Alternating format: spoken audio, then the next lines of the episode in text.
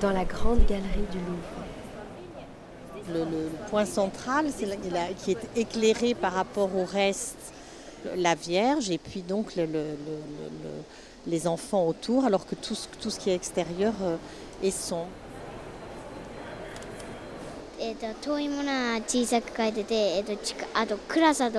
Ils sont dans une grotte. Il a peint beaucoup de noir parce que c'est une Mais il a aussi peint la lumière en mettant les couleurs claires sur le visage. C'est un visage euh, apaisé, bienveillant et apaisé. Voilà. Qui fait du bien, qui nous fait du bien. Pas vrai Jean-Pierre?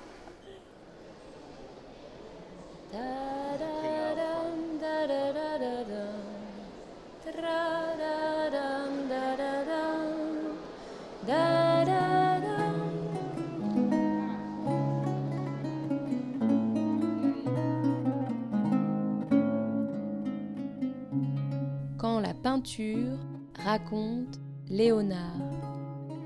Épisode 1 La nature.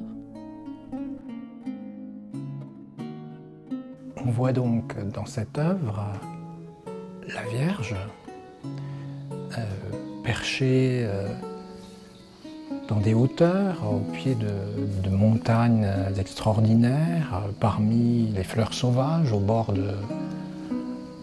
d'un ruisseau, d'une rivière, d'un plan d'eau.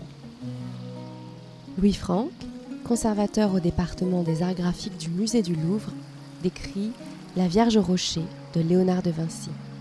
À sa droite se trouve un Saint Jean-Baptiste agenouillé, un petit Saint Jean-Baptiste, et à sa gauche, sous sa main, qu'elle euh, tient au-dessus de sa tête, l'enfant Jésus, euh, qui fait un geste de bénédiction. Et derrière Jésus se trouve un archange qui désigne de la main Saint Jean et qui d'autre part regarde le spectateur.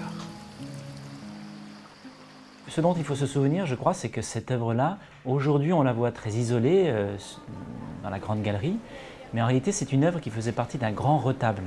Vincent de Lieuvin, conservateur au département des peintures du musée du Louvre. Et au centre de ce grand retable, qui était sur deux niveaux, se trouvait euh, la Vierge Rocher, qui voulait être un tableau en fait consacré à un des grands mystères euh, de la, du christianisme, le mystère de l'incarnation.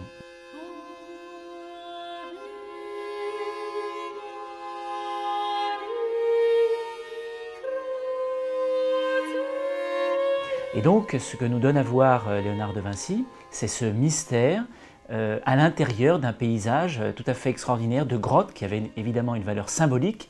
La grotte, c'est un lieu préservé, donc c'est un décor très important, qui est un très beau décor parce que Léonard a cherché à le représenter avec euh, un vrai talent naturaliste. On sent vraiment un, amour de la représentation, la sédimentation rocheuse au premier plan, vue à travers cette eau transparente. Et puis il y a au-dessus de la Vierge, derrière la Vierge et les personnages, ces rochers étonnants effrayant pour certains, d'un lieu qui est euh, euh, en quelque sorte préservé du péché originel.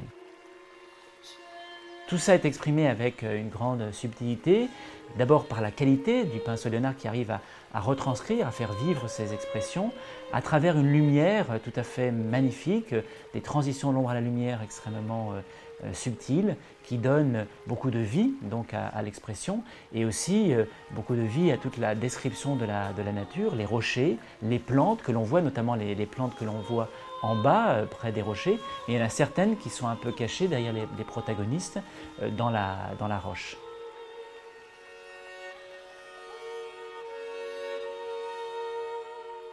Et pour réaliser cela, Léonard s'est dit qu'il lui fallait connaître la nature. C'est-à-dire que euh, considérer les formes ou les apparences ne lui suffisait pas. Il a voulu, et c'est exactement dans les années où il peint la Vierge au rocher, il a voulu connaître les lois qui gouvernent la nature. Et c'est ainsi qu'il est entré dans une démarche unique qui a été celle de connaître scientifiquement le monde et l'univers. Et nous voyons dans ces années-là, au milieu de la décennie 1480 à Milan, Léonard se lancer dans une enquête universelle, couvrant tous les champs euh, du réel, de la connaissance, de manière à maîtriser totalement les lois, les mécanismes de la nature.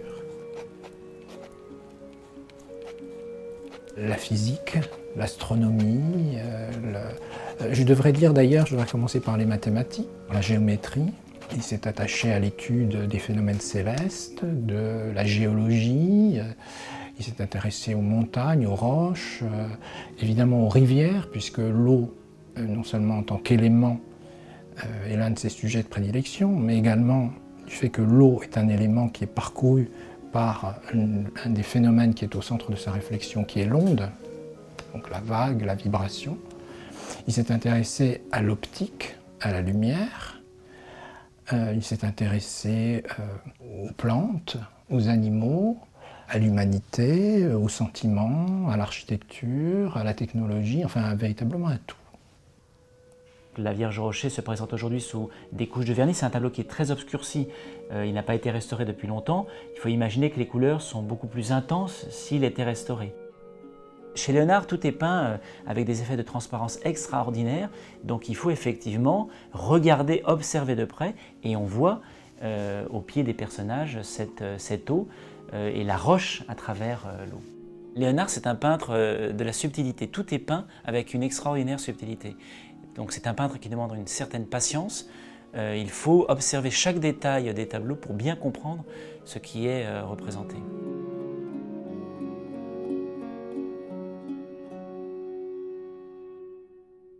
Vous venez d'écouter Quand la peinture raconte Léonard, premier épisode, La nature. Prise de son, montage et mixage, Alice Langlois, avec la voix de Betty Fréré-Odara. Les extraits musicaux sont tirés de l'œuvre Leonardo da Vinci, La musique secrète, composée par Denis Rézindadre et interprétée par l'ensemble Dulce Mémoire. Ce podcast a été produit et réalisé par Caroline Langlois pour le Musée du Louvre.